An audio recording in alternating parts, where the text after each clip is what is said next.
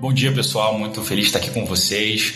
Hoje é, vamos continuar a nossa série de devocionais. Nós já estudamos Gálatas, Efésios, Filipenses e hoje começamos Colossenses para finalizar essa nossa série de devocionais. Eu tenho certeza que esses textos têm abençoado a sua vida.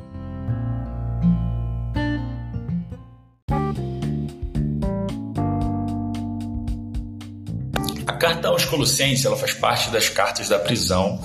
É, se você já está acompanhando desde o início, é, a primeira carta da prisão que nós lemos foi Efésios. O Arthur fez uma introdução muito bacana no dia 7, então você pode é, voltar lá, qualquer coisa, e dar uma relembrada. Mas Paulo, nesse período, ele está preso é, em Roma, numa prisão domiciliar, e essa carta aos Colossenses ela foi escrita mais ou menos em 60 depois de Cristo. Então, é uma carta que é escrita quando o apóstolo está preso nos destaca a relevância que ele que ele está dando para essa comunidade. much. E é interessante porque a comunidade de Colossos, ela é uma igreja que não foi que o apóstolo Paulo fundou, diferentemente de Efésios. É uma, é uma comunidade numa cidade pequena, ela é menos relevante que Éfeso, e ela é fundada por Epáfras, provavelmente. A gente percebe isso por alguns detalhes do texto. Por exemplo, no versículo 7, vocês o aprenderam de Epáfras, nosso amado cooperador, fiel ministro de Cristo para conosco, que também nos falou do amor que vocês têm no Espírito. Então o apóstolo ele recebe essa informação, esse provavelmente um relatório de Epáfras, e mesmo preso, ele se importa com essa comunidade. E, e, é uma igreja que provavelmente ele não conhecia pessoalmente. A gente vê no capítulo 2, versículo 1. Quero que vocês saibam quando estou lutando por vocês, pelos que estão em Laodiceia, por todos os que ainda não me conhecem pessoalmente. Provavelmente ele não conhece, pessoal. É, ele não tinha ido essa, a essa comunidade.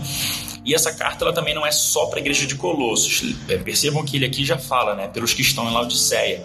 Mas no capítulo 4, versículo 16, ele encoraja que essa carta seja lida também por eles. Então fala: depois que esta carta foi lida entre vocês, façam que também seja lida na igreja dos Laodicenses. Então, desde o começo, essa carta ela foi pensada pelo apóstolo para essa igreja também. E ele inicia fazendo a sua saudação clássica, né? Paulo, apóstolo de Cristo, pela vontade de Deus. E ele cita Timóteo, né? Encoraja, reforça que ele está com Timóteo, um, um, discípulo dele, né? um filho para Paulo. E ele vai descrevendo, agradecendo a Deus por, pelo que ele está ouvindo né? dessa, dessa igreja. E o que é bacana é que ele já começa aqui é, bem aqui, ó, por causa, no versículo 6, né, do 5 para o 6, ele vai contando um pouquinho que o evangelho que chegou a eles Olha que legal, por todo o mundo este evangelho vai frutificando e crescendo, como também ocorre entre vocês, desde o dia em que ouviram e entenderam a graça de Deus em toda a sua verdade. O apóstolo está relembrando a essa igreja numa pequena cidade de que eles fazem parte de algo muito maior. E, isso é sempre importante a gente relembrar, né? Que a gente faz parte de algo muito maior, de uma igreja, da igreja de Cristo. É, nós não estamos sozinhos, nós fazemos parte desse grande corpo cheio de irmãos. E e ele vai é, desenvolvendo, o versículo 7 que a gente leu, ele, ele reforça que ele recebeu de Epáfras, e a partir do versículo 9 ele vai contando o que ele, o que ele deseja. E ele está dizendo que não deixa de orar por vocês e de pedir que sejam cheios do pleno conhecimento da vontade de Deus, com toda a sabedoria e entendimento espiritual. E isso para quê? Para que, que ele quer que eles tenham conhecimento da vontade de Deus, entendimento espiritual, sabedoria? para viver de maneira digna, que é um assunto que, tá, que já foi tratado, né? então isso reforça até que, as, que a carta de Efésios e Filipenses foram escritas no mesmo período, porque a gente vê uma similaridade até de alguns assuntos. E um desses é essa maneira digna que ele quer que, que, os, que o, a igreja de Colossos viva e a de Laodiceia também. Né? A gente percebeu isso no estudo de Efésios 5, a gente também percebe em Gálatas 5, como o apóstolo faz questão de relembrar a igreja a forma como eles vivem, tendo em vista que eles foram resgatados.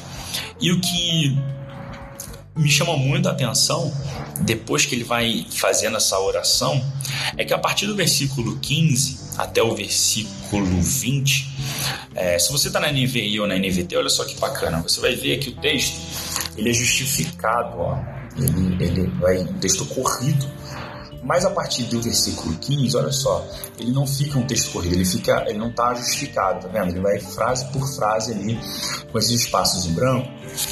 Por que isso? porque muitos tradutores entendem que aqui mudou o estilo literário e que essa parte do texto, na verdade, ela tem uma base como da de poesia, ou seja, que provavelmente essa parte seja um hino conhecido pela igreja, seja um hino que eles cantavam.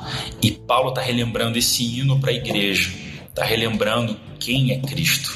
E olha só, ele é a imagem do Deus invisível, o primogênito sobre toda a criação.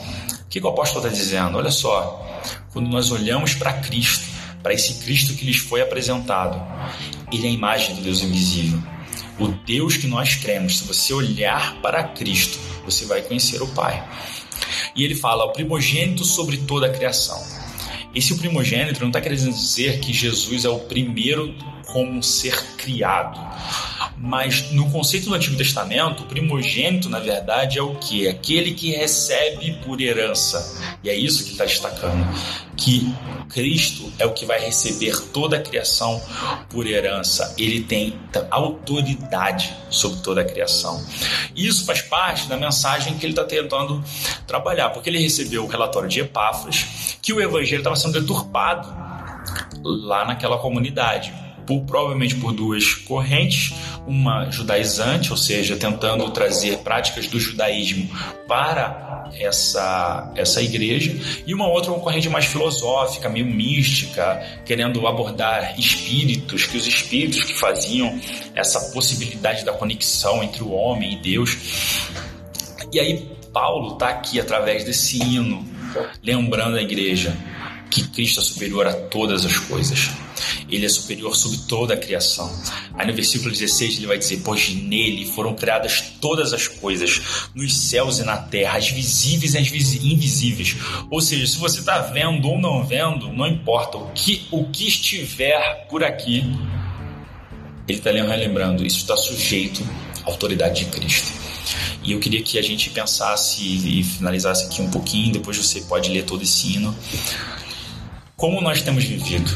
Será que com essa consciência de que tudo está debaixo da autoridade de Cristo, eu temo que às vezes nós conversando, quando nós estamos conversando com as pessoas, a gente vê gente amedrontada, gente cabisbaixa, gente preocupada demais com será que, pô, eu tô vivendo um momento disso porque alguém fez uma, sei lá, uma obra de macumba, é um mal olhado. A gente vive numa, num país, às vezes, que tem muito misticismo. Mas nós precisamos lembrar que Cristo é superior a todas as coisas. Nós precisamos lembrar do poder das nossas orações, com quem nós estamos falando, a quem nós entregamos a nossa vida